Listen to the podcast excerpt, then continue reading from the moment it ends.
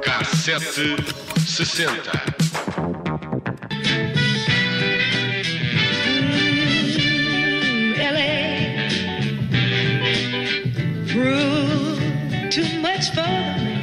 No Cacete 60, volta e meia, damos uma, uma voltinha pelos suplementos dos jornais uh, antigos para ver o que se escrevia noutras épocas e hoje calhamos em setembro de 1972 na separata Mulher, que aborda vários temas como o regresso às aulas, o que esperar da moda outono-inverno, o desempenho da ginasta Olga Korbut nos Jogos Olímpicos de Munique e uma análise ao mercado de trabalho no feminino. Bem, são temas muito diferentes, não é? Nem sei por onde começar, sei lá, pela... vou começar pela moda. Pela vá, moda, vamos vai, a isto. Uh, o, o artigo é sobre as passarelas de Paris e o estilo camiseiro, mangas compridas, saia ampla, gola pequena e cintos de cabedal. Os modelos que surgem na imagem são de dois exemplos de camiseiros em seda natural, estampada, e a peça avisa que, embora o tecido pareça primaveril, há uma tendência cada vez maior para uma não distinção entre a moda das diferentes estações. Mas o maior destaque na moda uh, vai para as camisas luso-italianas e um desfile no Hotel Tivoli, em Lisboa, de um estilista que o repórter descreve como um playboy entrado nos 40 desportivos, uh, desportivo, nos seus jeans amarelo uh, vivo e camisa cingida ao corpo, afável e funcional nos sorrisos e informações para quem quis ouvi-lo, humilde no rótulo que ocupa uh, a sua verdadeira origem, um descendente dos Médici. É lá. Hum, é assim mesmo. E assim começa a peça sobre Alberto Waver, o nome que esconde o do, Conde Alberto de Corzini, um, e que esteve uh, em Lisboa para apresentar a sua coleção de camisas. Lá está. Aparentemente, este desfile teve pouca gente para ver as criações de Warner, que considera as camisas dos homens portuguesas sem graça e que as suas estão ao alcance do bolso médio. Uma camisa de seda natural rondava na altura os 700 escudos, qualquer coisa como 160 euros a preços atuais e ajustados à inflação. Carote, diria. É, é carote, mas já se sabe, seda natural, design. Agora, quanto a dizer que está ao alcance do bolso médio dos portugueses, já me parece um bocadinho exagerado, mas ele é italiano, não sabe.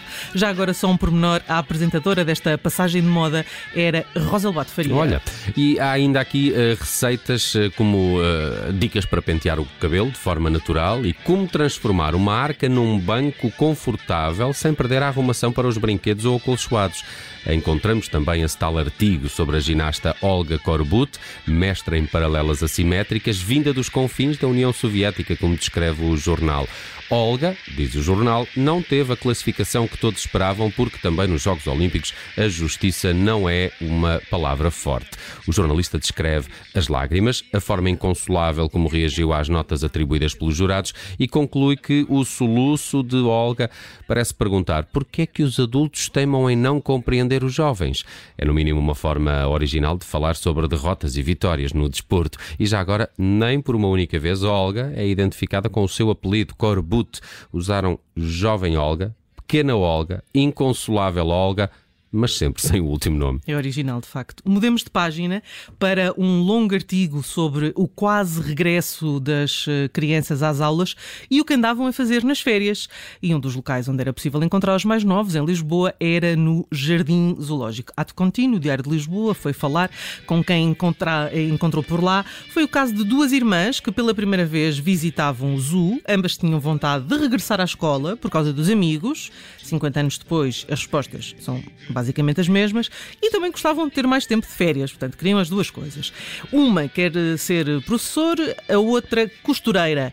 O que 50 anos depois não é igual são os comentários do jornalista que distingue filhas de verdade de crianças adotivas ou avalia os olhos inexpressivos da menina e o ar nervoso do rapaz. Ler jornais antigos é claramente um vislumbre de outros tempos, no bom e no mau sentido. E numa tónica mais positiva, vamos olhar para um longo artigo sobre as dificuldades do mercado laboral para as mulheres. O texto é uma análise sobre os problemas que as mulheres encontram no local de trabalho e como se deparam muitas vezes com a indiferença, não só dos Estados, mas também das entidades patronais. As questões de hoje não diferem muito das de há cinco décadas, a começar pela questão financeira. Os homens ganhavam mais pelo mesmo trabalho, o que continua a acontecer, mas é claro que os tempos eram outros ainda assim.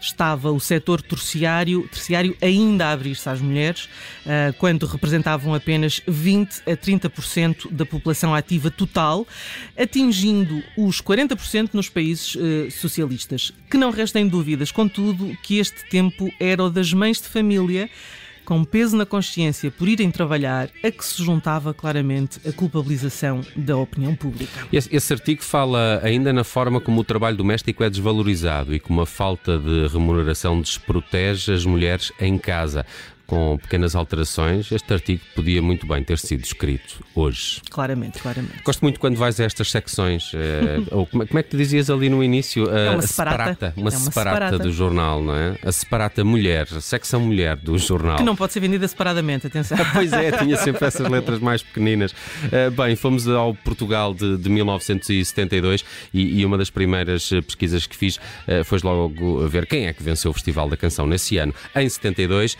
foi o Carlos Mendes. A Festa da Vida valeu ao nosso país uma das melhores classificações de sempre depois na Eurovisão, que nesse ano foi em Edimburgo e foi ganha pelo Luxemburgo. Carlos Mendes ficou em sétimo lugar, nada mal, entre 18 concorrentes com a Festa da Vida.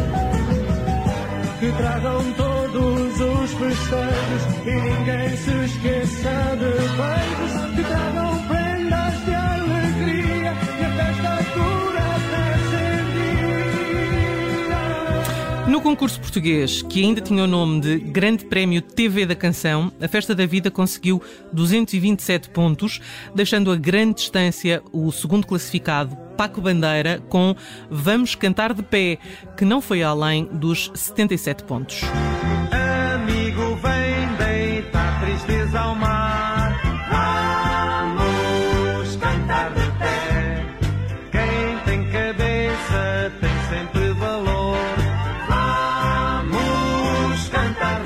Queres uma curiosidade? Quero, claro. Uh, nesse mesmo ano, em 1972, o Paulo de Carvalho haveria de cantar esta Vamos Cantar de Pé, mas numa versão em inglês.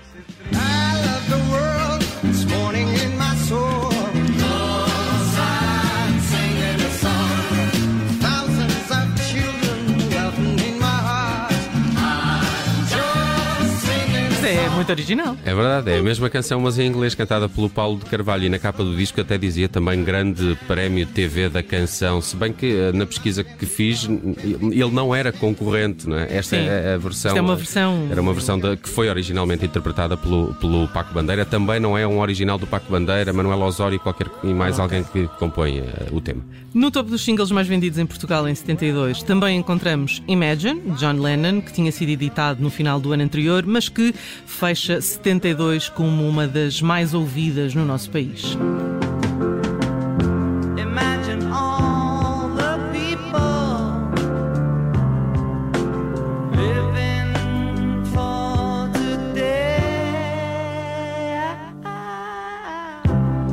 Don McLean também esteve em alta em 72. American Pie é um dos grandes sucessos em todo o mundo e Portugal não foi exceção, apesar dos 8 minutos de duração da versão oficial. A canção esteve 4 semanas na liderança do top norte-americano em janeiro de 72. So bye, bye, Miss American Pie. Drove my Chevy to the levee, but the levee was dry. And them good old boys were drinking whiskey and rye, singing This'll be the day that I die. E vamos fechar com o cinema, onde o destaque de 1972 foi Trinitá com Cowboy Insolente. Este filme era protagonizado por Terence Hill e Bud Spencer, claro está, é um dos favoritos do público português neste ano e a banda sonora também ganhou destaque nesse ano na Rádio Nacional.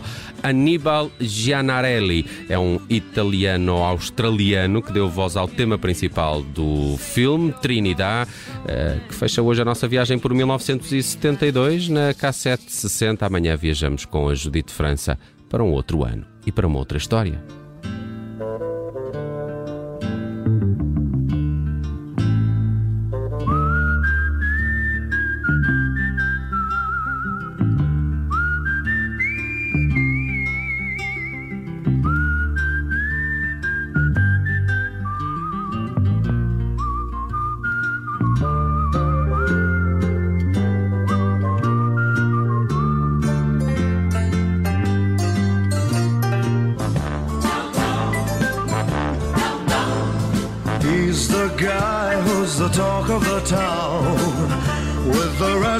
Guy. Don't you bother to fool him around. Keeps the varmints on the run, boy. Keeps the varmints on the run. You may think he's a sleepy type guy, always takes his time. Soon I know you'll be changing your mind when seen him use a gun, boy. When seen him use a gun, he's the top of the West. Always cool, he's the best. He